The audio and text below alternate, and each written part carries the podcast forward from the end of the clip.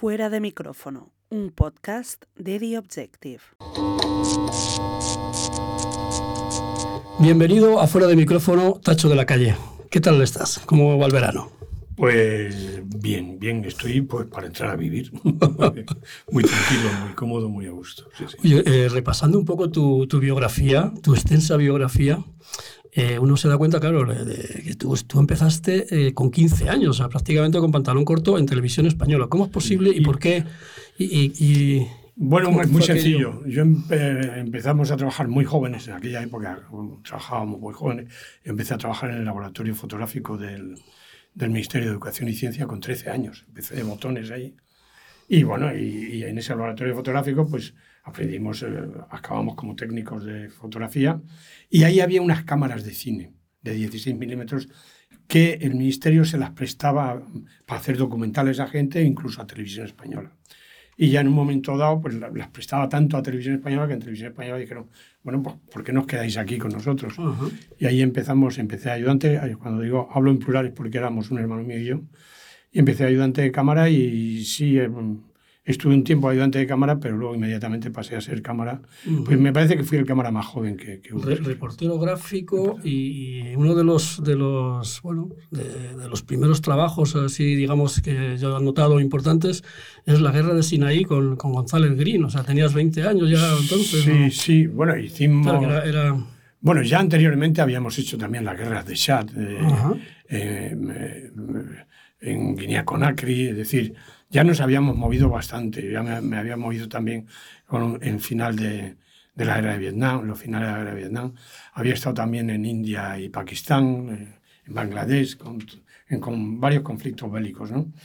Pero a nivel así mm, gordo, hombre, lo que más se notó, lo que más resaltó, más repercusión mediática tuvo, fue pues efectivamente la secuencia esta que, que hicimos en el Sinaí, uh -huh. el bombardeo en el Sinaí, pues que era la primera vez que un equipo de televisión española, tengo entendido, ¿eh? porque también a todos nos gusta decir la primera vez, pero en este caso yo creo que era así. Nos bombardearon los aviones israelíes y estaba con nosotros el maestro Vicente Talón, que era un maestro del periodismo, y nos bombardearon y caí con la cámara al suelo por la onda expansiva uh -huh. y la verdad es que eso fue muy impactante porque ya te digo, mm, fue, tuvo muchísima repercusión y, y bueno, y fue una experiencia la guerra te aporta una experiencia personal muy intensa, muy uh -huh. intensa, sí, sí. Siempre está un poco, te ha gustado, por lo menos cuando, supongo que cuando eres más joven, esas cosas se hacen, ¿no? De alguna forma, pues más, más llevaderas, más fáciles, pero siempre te ha gustado el, el, un poco el deporte de riesgo, porque yo también te recuerdo, y lo comentábamos antes de entrar aquí al, al estudio, eh, sentado en la moto, con una cámara bastante grande, siguiendo la vuelta ciclista y y, no sé, de, de, detrás de los... Sí. Que eso, eso, también era... Bueno, a mí es, es cierto, ¿eh? no, es no. cierto que a mí el riesgo me ha gustado siempre. Eh, bueno, lo que me gusta del riesgo es controlar el miedo. Yo he hecho paracaidismo, corrí en coches, eh, no sé, todo, a la Delta, todo. Bueno, yo he llegado a ser incluso vicepresidente de la Federación Aeronáutica. Me gusta volar, soy piloto y bueno, la vuelta ciclista, en el, la vuelta ciclista fue un castigo. A mí me castigaron en televisión española, uh -huh. un castigo muy, muy, muy civilino, pero un castigo porque yo decidí dejar de trabajar, no por dejar de trabajar con Miguel de la Cuadra, sino porque yo creía que, yo entendía que había que hacer otra televisión que no fuera siempre uh -huh. lo mismo, porque realmente llegó un punto en el que hacíamos lo mismo en distintas partes del mundo. ¿no? Entonces yo entendía que, había, que la televisión tendría que hacerse otras cosas más. Y entonces pues me castigaron a hacer la vuelta ciclista que no la veía nadie. Y, y, entonces tenía que hacer tres minutos de la vuelta ciclista todos los días para el telediario. Y, y me recuerdo que no teníamos ni moto ni nada, contrataron un, un, mecánico con una moto por allí, por Murcia, el tío de producción, y yo estaba con una cámara lamentable, una cámara de cine lamentable, porque hacíamos en cine 16 milímetros. Y entonces, pues imagínate a un crío, un chaval haciendo la vuelta, la etapa de vuelta ciclista, y dice, bueno, pues eh, mañana hacemos la siguiente etapa. Te dice, no, no, mañana no. Primero vamos a ver qué, qué es lo que has hecho, cómo lo has dado en el, en el, telediario, y a partir de ahí decidimos si se hace uh -huh. la etapa mañana o no. Y bueno, mm, creo que salió bien porque me aplaudió todo el mundo. Y, eh, y de hecho, pues eh, me divertía mucho hacer la vuelta ciclista porque me gustaba, como me gusta es, pues eso, el riesgo, me gustaba jugármela con los planos, me, me, gustaba contar todos los días, aunque fuese una etapa, pero contarlo de una manera distinta, con planos muy cinematográficos, muy de documental, utilizando cámaras lentas que no se solían utilizar, bajar los puertos con los ciclistas, que no se, no se solía hacer, poner la cámara a ras de suelo, con volcado, que de hecho mm, me di tres, tres golpes, yo con, caímos tres veces. ¿Tuviste algún accidente, claro? Sí, tres, tres veces caí. Y luego, pues la ventaja era que llegó un momento en el que yo era cámara, director y realizador simultáneamente, ¿sabes? Cosa que no había ocurrido habitualmente. Y entonces lo que me gustaba era pues, hacer el ciclismo en tierra, pero llamar al helicóptero, subir con el helicóptero, investigar, sobre todo investigar en la narrativa, en cómo contarlo. Y entonces recurrí mucho a las películas de indios y, vaqueros para el tema de las persecuciones.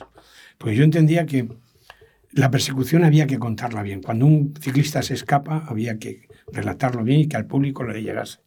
Entonces había que trabajar mucho el diálogo psicológico con el espectador.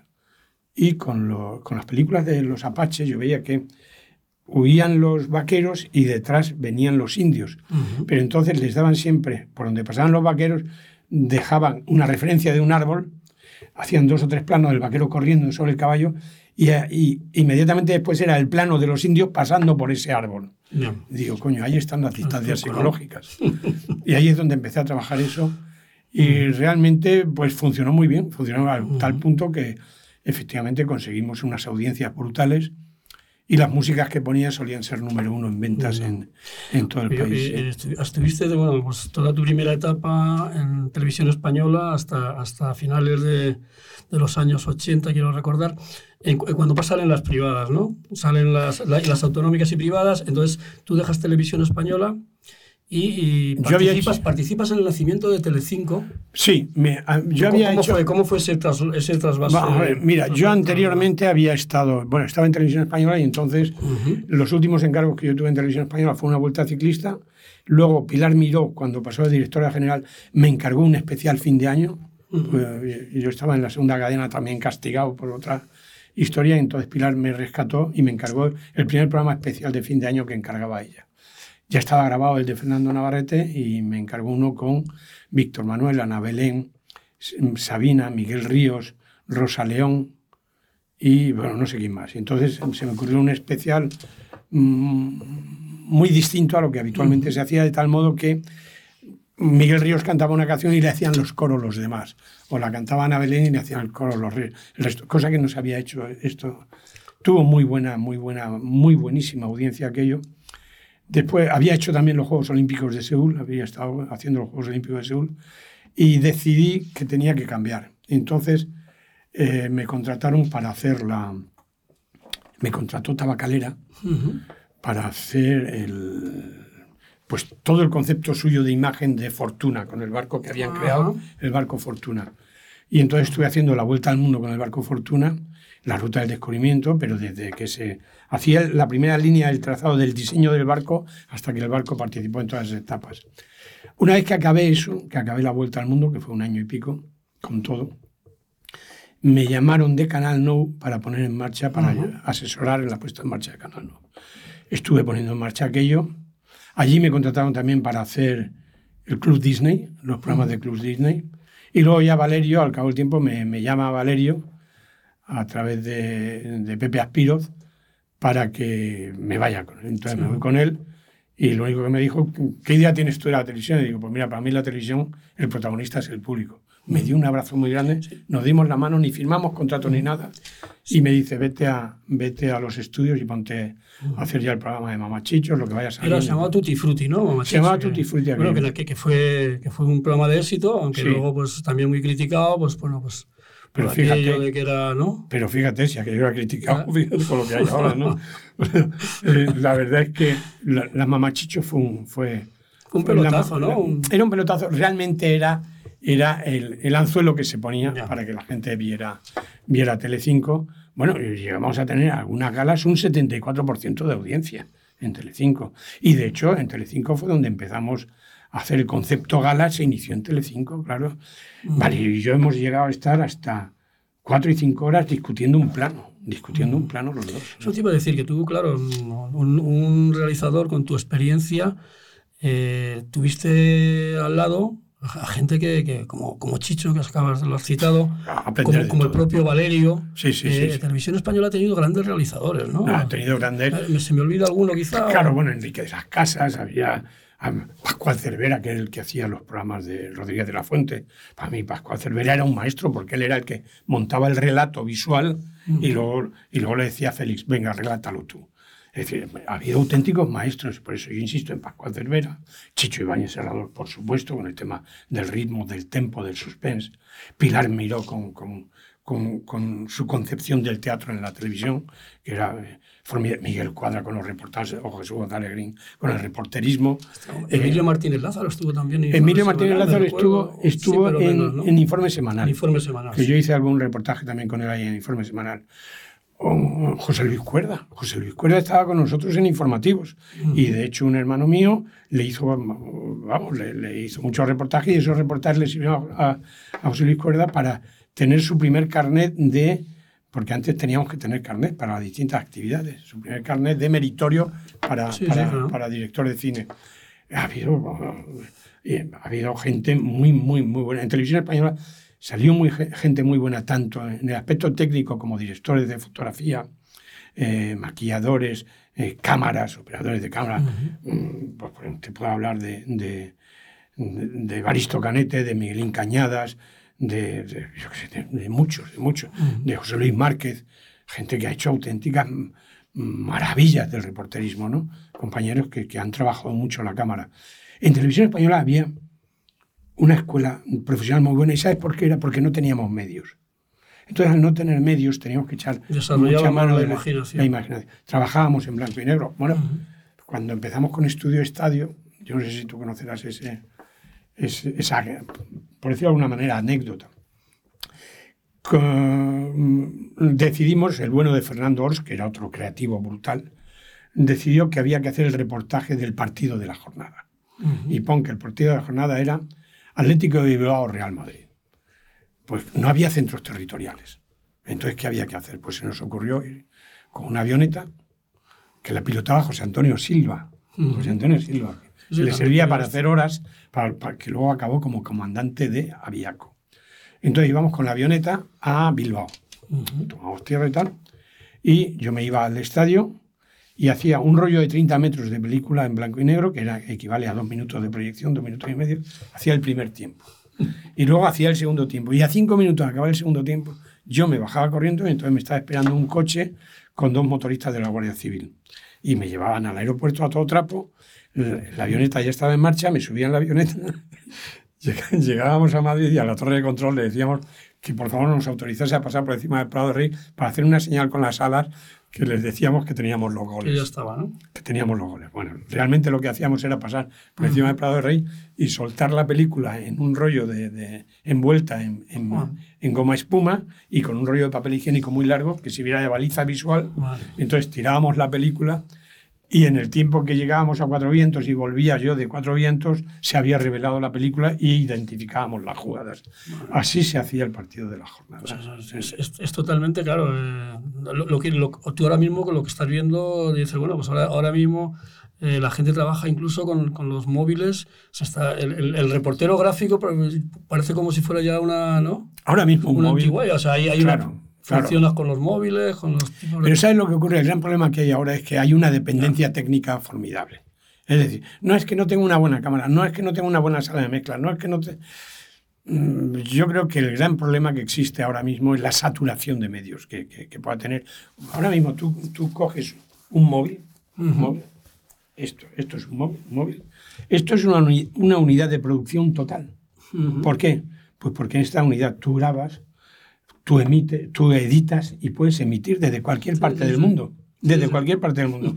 Mientras que nosotros, por ejemplo, cuando íbamos a una guerra, pues teníamos que llevar latas de película de 120 metros, un saco así de película, y cuando tenías que esconder el, el material para que las policías o, las aduanas no te lo quitasen, tenías que coger el material, escondértelo y guardarlo en sitios mm, imaginativos para a la hora de cachearte pues, poder pasar ese material. Ahora mismo una tarjetita así la pasas por cualquier, Por cualquier lado. Eh, tú has dicho antes, y es yo te lo había escuchado también en alguna otra entrevista, que lo más importante para el trabajo de un realizador es pensar en, el telespectador, ¿no?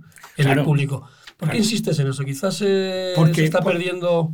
Claro, estamos perdiendo el respeto. Igual que un torero torea para el público. Un cantante sale para que le aplauda el público, pero para gustar al público. Nosotros, los realizadores, los creativos, los productores de televisión, los, profesionales de la cosa, el, empresario más importante para nosotros es el público, es el espectador. El espectador es sagrado. Es decir, nosotros tenemos que estar al servicio del espectador, no el espectador al servicio nuestro. El gran problema que yo encontraba en televisión española era, de alguna manera, el imperativo de que el espectador tenía que ver lo que a nosotros nos diera la gana. Y entonces yo, eh, en mi concepción subjetiva, yo entendía que tenía que ser al revés. es decir, nosotros tendríamos que estar al servicio de lo que le gustase al espectador. Y tendríamos, para que le gustase al espectador, teníamos que crear imágenes atractivas para enganchar al espectador y luego llevarle con una estructura narrativa lógica y atractiva, llevarle a donde nosotros quisiéramos llevarle. ¿no? Y entonces siempre me, me, me ocupó y me preocupó muchísimo el espectador porque en la televisión había la, famosa teoría, yo le he tenido discusiones con muchos realizadores de que no, la realización es muy subjetiva. no, la realización es subjetiva en una película, que normalmente suelen ser de autor. Entonces, pues una entrevista en la que están hablando el, amante y la amante, pues mm, tú vas y haces un traveling circular, como lo hacía Claude Lelouch en la despedida en la estación, ¿no? Un traveling circular maravilloso. Pero en una entrevista, en televisión, tú tienes que dar el plano corto de uno, el plano corto del otro, el plano situacional de ambos, como están situados ahora mismo, está una estructura similar. ¿Por qué? Porque al espectador tiene que, le tienes que dar lo que se tiene que ver, cuando se tiene que ver, cómo se tiene que ver, dónde se tiene que ver y a quién se tiene que ver. Es decir, traducido esto en qué? Pues igual que existe el qué, quién, cómo, cuándo, dónde y por qué en el periodismo, lo tenemos en la imagen. Los buenos realizadores son aquellos que son excelentes informadores con la imagen, de tal forma y manera que el espectador pueda crear su propia opinión. Tú no puedes hacer un, conduccionismo al espectador para que sea lo que tú quieras que sea. Eso en, trabajos de autoría lo puedo entender, pero en, trabajos de televisión objetiva, en televisión de servicio, en televisión informativa, tú tienes que darle la información suficiente visual para que él pueda crear su propia opinión. Por ejemplo, en los debates a mí me ha tocado mm, trabajar en, prácticamente en todos los debates, menos en este último. porque eras miembro también de. Pues soy miembro, fundador de la claro, Soy miembro fundador de la Academia. Trabajaste con, ayudaste a ellos a. Claro, y yo trabajé incluso en el primer debate que se hizo, bueno, el segundo, porque el primero se hizo en Antena 3 y el segundo en Telecinco. Sí. Y entonces lo hicimos ahí con Benito Valle, con, con, con Luis Mariñas y yo, y estuvimos trabajando todo el tema de la realización ahí. Y entonces en los debates lo que es muy importante, independientemente de la imagen, de la imagen de quien está hablando en ese momento, supongo que somos, son dos, es un cara a cara, lo importante es ya no solo la acción del que habla, sino la reacción de, quien está recibiendo lo que tú estás hablando. Pues ese plano de inserto, con ese plano tú puedes editorializar y ponerte del lado de uno o en contra del otro. Porque dependiendo de la actitud que esté teniendo ese individuo, tú puedes estarle diciendo al espectador que le importa. Le puedes dar un gesto que le favorece exacto, o que no. Exacto, exacto. Y ese plano se trabajó mucho en Francia. Los franceses son muy, muy, muy buenos. Yo estudié muchísimo a los ingleses, a los americanos y a los franceses en cuanto a imagen política, ¿no? Imagen política en televisión. Y para mí, yo creo lo que los más acertados por ahora son los debates de los franceses. A mí me gusta mucho porque lo tienen muy bien estructurado, mm, tienen banco de tiempo que eso, es, que eso está muy bien, de tal manera que los, los, los políticos tienen que saber soltar sus speech en tiempos determinados, no alargarse. Y sobre todo respetar la confrontación, no el último que yo vi aquí. De, de, todos los debates que has hecho, lo hiciste en el 2008, 2015, 2019, que luego hablamos de, del, problema que te creó aquel debate del 2019. Mm, ¿Qué candidato o qué, qué líder político crees que, que lo hacía mejor. O sea, que se... Pues mira, eh, eh, mm, porque, porque ahora ya estamos hablando de Felipe. bueno, Felipe tenía un encanto en la imagen formidable. Felipe era un, Felipe era un comunicador nato. Pero un comunicador. Felipe tenía lo que se llama mm, telegenia, no fotogenia, telegenia. Era un tío que con una naturalidad formidable, espasmosa, el tío mm, se permitía, bueno, podía estar en silencio ante la cámara cualquier rato y no pasaba nada, estabas pendiente de él, porque tiene ese encanto. Felipe tenía ese encanto. Manuel Martín Ferrán, por ejemplo, hablando de gente que tenía ese encanto, Manuel Martín Ferrán, un tío gordo, grande y alto, bueno, se ponía delante de la cámara y aquello, tú alucinabas.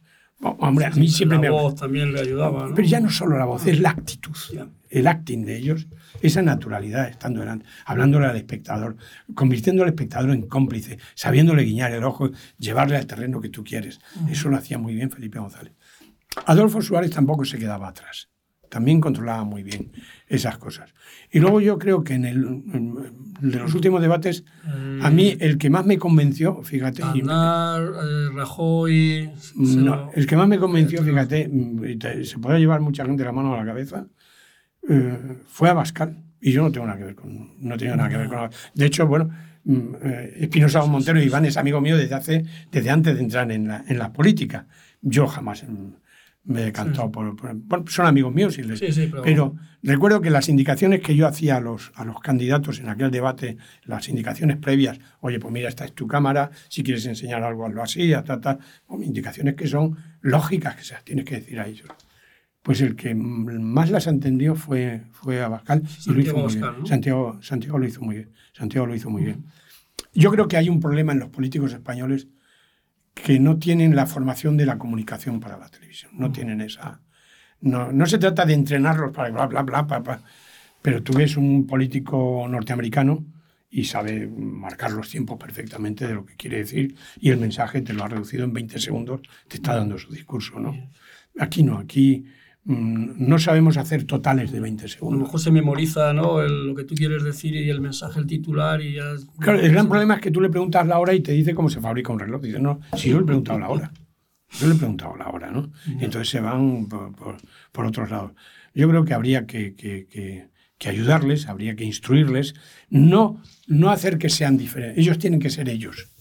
Pero tienen que controlar un poco la técnica de la comunicación en televisión. Tacho, tú estuviste, volviendo un poco atrás, en, en, el año 2004, quiero recordar, te incorporaste a Telemadrid como mm, jefe de realización de, de la cadena que era un puesto de responsabilidad y tal. Estuviste 15 años. Eh, eh, ¿Es muy distinta una televisión autonómica a una televisión nacional? ¿Tú qué has pasado un poco? O una televisión pública. quizá tenías menos medios. como Una televisión autonómica una pública. Pues mira, ah, digo, una televisión autonómica a una privada. Tú venías también de una, de una pública, sí. sí. Supongo que, que, las presiones también políticas. Yo creo que hay un problema. Ese mundo, ¿no? De... Claro, claro. Mira, yo recuerdo que el atentado de Carrero Blanco las imágenes que hay del atentado Carrero Blanco. Tú ya estabas ahí, ¿no? Son mías, esas imágenes son, son mías. Entonces, yo recuerdo cuando acabé de rodar las imágenes, las llevé a Televisión Española, las entrego y digo, este es el, asesinato de Carrero Blanco. Y déjate de tonterías, ¿sabes? Porque a mí, o sea, pues es un tío muy travieso. Que digo, que, que han matado a Carrero Blanco. Y todavía ellos estaban pensando en un escape de gas. Y efectivamente las imágenes se retrasaron hasta que se confirmaron y a la una, una y media fue cuando se empezaron a emitir. Bien. Esto tú vas a una privada con ese material y al momento se emite. Se emite, se comprueba y se y se vende además a otras televisiones. Pero el problema de las televisiones públicas es que tienen que hablar primero con el de la izquierda, luego con el de la derecha, luego con el del centro. Tú en televisión española quieres montar un debate y lo que menos te importa, en televisión española o en cualquiera de las públicas, eh, de, las televisiones públicas autonómicas, lo que menos se piensa es el, el, tema del que se va a tratar, es quién va a estar. ¿Cómo quién va a estar? Eh, sí, claro, tendrá que poner a alguien de izquierdas, alguien de derecha, pero como alguien de izquierda, alguien de derecha, tendré que poner a un filósofo que me hable de una teoría filosófica y a otro que me hable de la otra, pero no tiene que ser la izquierda contra la derecha o contra el centro. O qué sindicalista va a estar o qué sindicalista va a dejar. Pero por, qué para hablar de la educación yo tengo que hablar con sindicalistas y no puedo hablar con padres, con madres, con profesores y con alumnos? Bueno, yo creo que la contaminación política es tan gorda en los medios en concreto en las televisiones y sobre todo en las televisiones públicas, que mm, la televisión está perdiendo encanto, sobre todo para la gente joven. Eh, la gente joven se maneja ahora con formatos de 2, 3 minutos, 30, 40 segundos y no queremos entender eso. No, queremos, no queremos ¿Y, y, en Telemadrid cómo te encontraste Telemadrid? Porque también, ha tenido, bueno, pues sus, Yo en Telemadrid he estado... sus conflictos internos, hablando también de los sindicatos. Claro, bueno, mira, yo, para... Yo he tenido siempre la gran suerte de que para mí la profesión mm, ha sido un divertimento. Yo me lo he pasado siempre tan bien que para mí no era trabajo. Yo sabía a qué hora más o menos podía empezar y siempre llegaba media hora antes, pero no he tenido nunca ni idea de qué hora podía acabar. De ahí tengo tres divorcios también, claro. La consecuencia de eso es pues, una vida personal un tanto complicada en ese aspecto.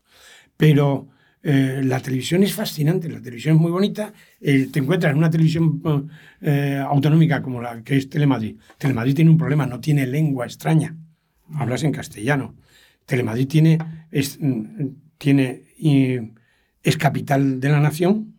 Entonces Telemadrid tiene, por un lado, una información institucional y por otro una información regional, autonómica. Telemadrid es una televisión muy, muy difícil de hacer, pero también muy fácil. Yo creo que lo que hace difícil a las televisiones, ahora mismo las televisiones regionales, las televisiones autonómicas, es que el modelo que se ha trasladado a ellas es, el, es un patrón de actitud y de modelo y de explotación de televisión propia de, de, de los años 60 o 70. Es decir, la, la, la magnitud burocrática que se tiene es, es, es, inmensa. No hay capacidad de reacción. Es decir, es imposible reaccionar rápidamente a algo, porque tiene que... Pedir permiso. Son permisos por todos lados. Y luego, el más incapacitado, la más incapacitada del mundo es la que te dice, no, eso no se hace así. Eso, y además tengo yo que verlo antes. Bueno, yo he visto en un plato cómo han metido un, decorado que no cabía.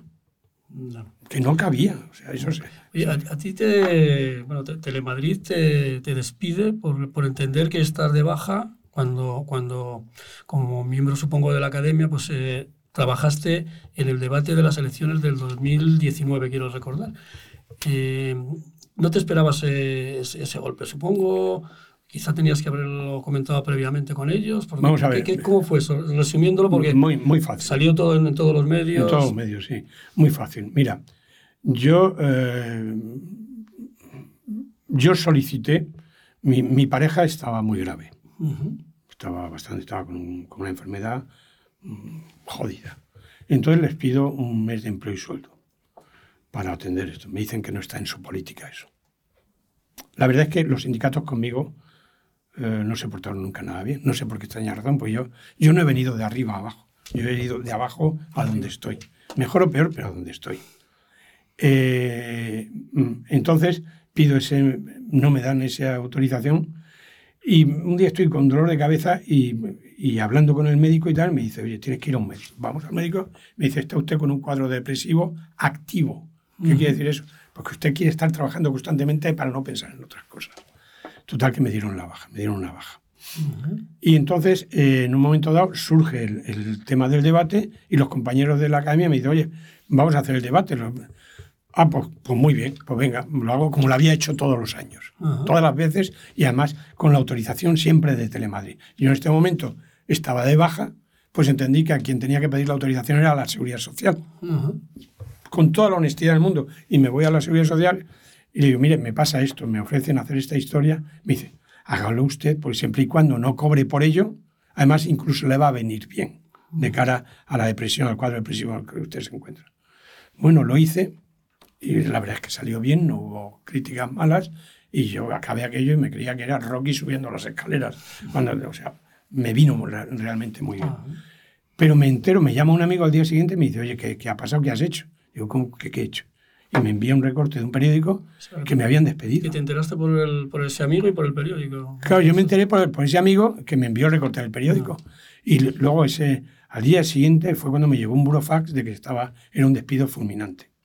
Evidentemente lo llevamos a juicio, lo gané, se demostró que evidente. Yo porque decían que, que estaba cobrando, que yo estaba cobrando de Telemadrid, de la Seguridad Social y de la Academia. O sea, cualquiera que conozca la Academia de Televisión sabe que que la cúpula directiva de estos debates, nosotros no cobramos nada. No solo no cobramos, sino que las comidas hasta nos las pagamos. O sea, que... que mm, pero porque es así como... hombre, si se cobra los servicios, como por ejemplo son las unidades móviles, las tenemos que pagar, pues eso, eso se paga en los servicios, a las cámaras, a los iluminadores, a los tíos de sonido, pero nosotros no cobramos Bueno, se demostró que efectivamente es así. Gané, recurrieron, gané, recurrieron, gané, recurrieron, gané, recurrieron. Y, y por último hubo una vista, una vistilla que se llama ya finalmente, y volví a ganar. Pero ya no volviste a... No, ya no, ya no, no te reincorporaste. Ya, ya no me reincorporé a Telemadrid, ¿no? Y, y, y, también yo había estado solicitando durante todo ese tiempo que estaba en Telemadrid, porque yo me, de televisión española me fui con una excedencia. Y yo he estado durante 20 años solicitando mi reingreso en televisión española. No me lo dieron. Y el otro día, bueno, pues también eh, mm, he ganado ese juicio, pues igual que, que, que Alfredo Urdazi, que también lo ha ganado. Pero a mí me sirvió de mucho porque hubo mucha gente, va, déjalo. No, no, para mí la profesión es sagrada. Para mí estar en la profesión es sagrada. Yo no he hecho nunca, jamás, y no quiero decir que yo sea el mejor tío del mundo, pero yo nunca he chorizado. Yo sigo pagando mis cuotas, yo sigo pagando mi hipoteca. Yo no me he hecho multimillonario con la televisión, ¿eh? no como otros. Yo he venido a la televisión a dar cosas a la televisión. En cambio, hay otros muchos que han venido a llevárselo de la televisión y a enseñar un poco, porque claro, irte a la televisión canaria, a la, a la televisión de Extremadura, o sea, eh, creo que has, pasado por televisiones que estaban empezando, que supongo que, que para ellos era, era muy importante tener una persona que... Y para mí. Con esa experiencia. Y para mí era muy importante porque lo ilusionante, que la gente quiera aprender. Entonces, en la televisión canaria... Enseñar, ¿no? Sí, bueno, enseñar. Yo no sé enseñar, yo lo que sé es hacer las cosas y decirle a los demás cómo las estoy haciendo. Y hombre, para mí es muy gratificante, mm, pues, por ejemplo, los realizadores de La Voz, uno de ellos que me llame y me diga que sepas que te dedico el programa porque todo lo que soy te lo debo a ti. O entras en un plató y la gente se entera quién eres y, y, hay silencio y vienen a saludarte. yo sé que tengo un respeto profesional mm. y ese quizá para mí sea el mejor premio del mundo. Yo no tengo ni un solo premio de televisión. Los únicos premios que yo tengo de televisión son de de programas que yo he creado y han premiado a los programas. Pero a mí, como tacho de la calle, yo no tengo ni un solo premio y creo que me congratulo de ello, porque creo que si me dieran un premio se jodería todo. ¿no? Y entonces, para mí, el mejor premio es el respeto profesional. un premio a la trayectoria, yo creo que sí está más que merecido. Pero eso yo creo que se lo dan a los que están delante, nunca a los que estamos detrás. ¿no? Y bueno, y es una satisfacción que alguien me escuche en un taxi y diga, oye, soy tacho de la calle, quiero hablar con no sé qué.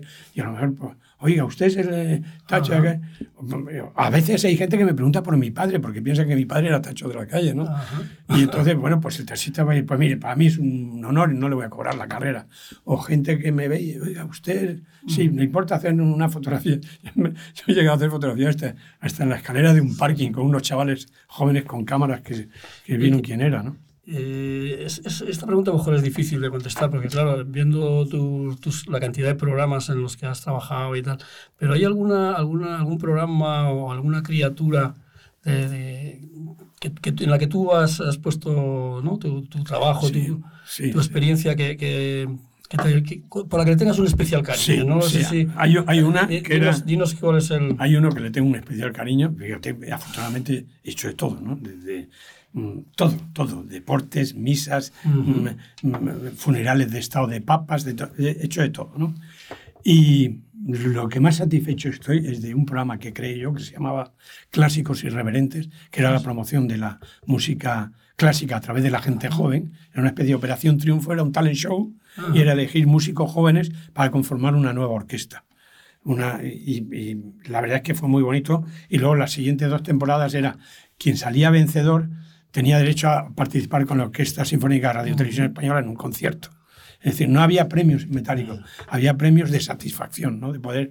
Tú fíjate, si te dicen, es que si ganas, yo que toco la batería, oye, si ganas, vas a tocar la batería con los Rolling Stones, una.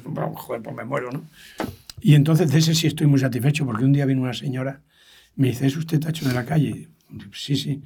Dice, ¿me va a permitir que le dé un abrazo? Digo, pues encantado, señora, de verdad. Dice, mi hija no ha ganado, pero hemos ganado con un programa como este.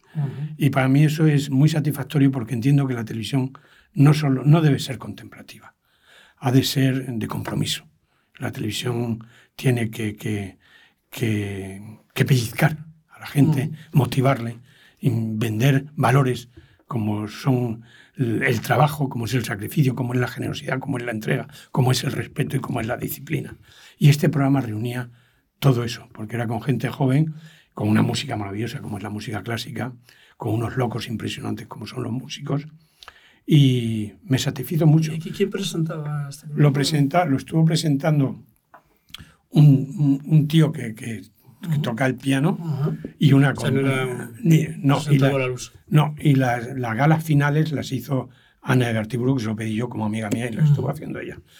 Pero lo que más me reventó de esto era que un producto como ese tan bueno, tan, realmente blanco, que lo podían ver todas las familias y que era estimulante para, todos, llegase gente que yo he entendido que eran amigos míos, como Rosa María Mateo, presidenta de la Corporación de Radio Televisión Española, desgraciadamente, y lo puedo decir desgraciadamente porque no, no tengo nada que ver ya, y quita el programa porque dice que era muy caro. Muy caro, y yo se lo digo a los espectadores, para ellos era 600.000 euros, 15 programas de una hora en la segunda cadena. 15 programas de una hora. Quitan ese programa y en cambio abren uno en la primera de 400 y pico mil, casi, en total se ponía casi en 600 mil euros cada episodio de un mm. programa en el que ponían a niños de 4 o 10 años a cantar ópera, en el cual no quiso ni siquiera participar la Orquesta Sinfónica de Radio Televisión Española.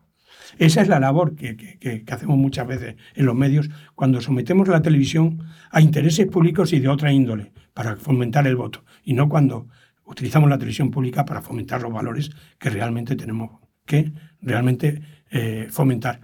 Y lo digo directamente a cámara, porque creo que hay que decirlo directamente. Yo no estoy denunciando a nadie.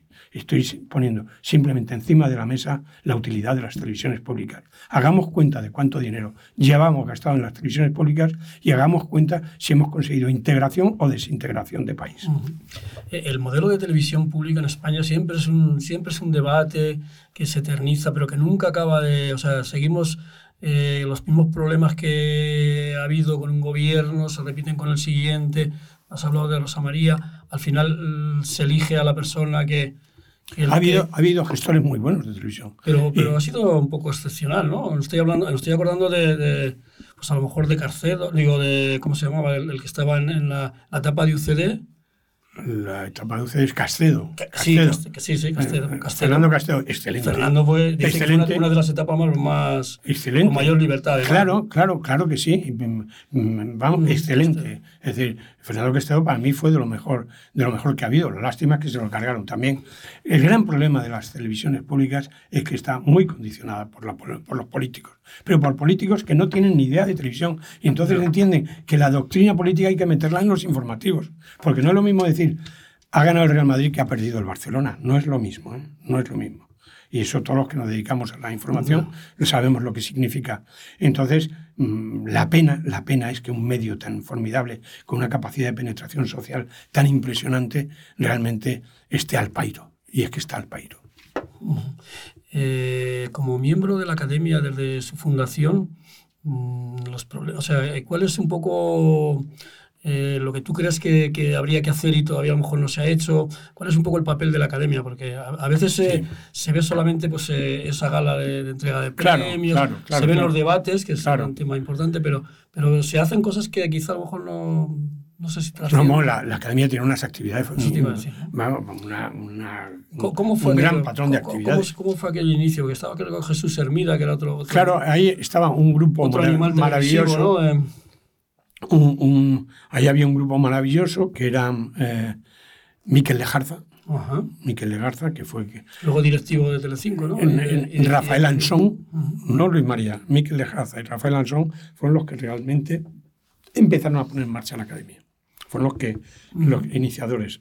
Luego ya mm, estuvo Jesús, otros cuantos, ya nos llamaron a otros que nos incorporaron, Moncho del Corral, Varelio Lázaro, Jorge del Corral, eh, yo mismo, en unos Fernando cuantos. Navarrete se Fernando, sí, ya después eh, Jorge Sánchez Gallo también fue de los iniciadores, Chicho Ibáñez Salador, eh, Antonio Mercero, Manuel Campo Vidal, Mercedes Milá, mm, Guillermo Tomás Summers, los hermanos Summers, muchos, muchos, muchos,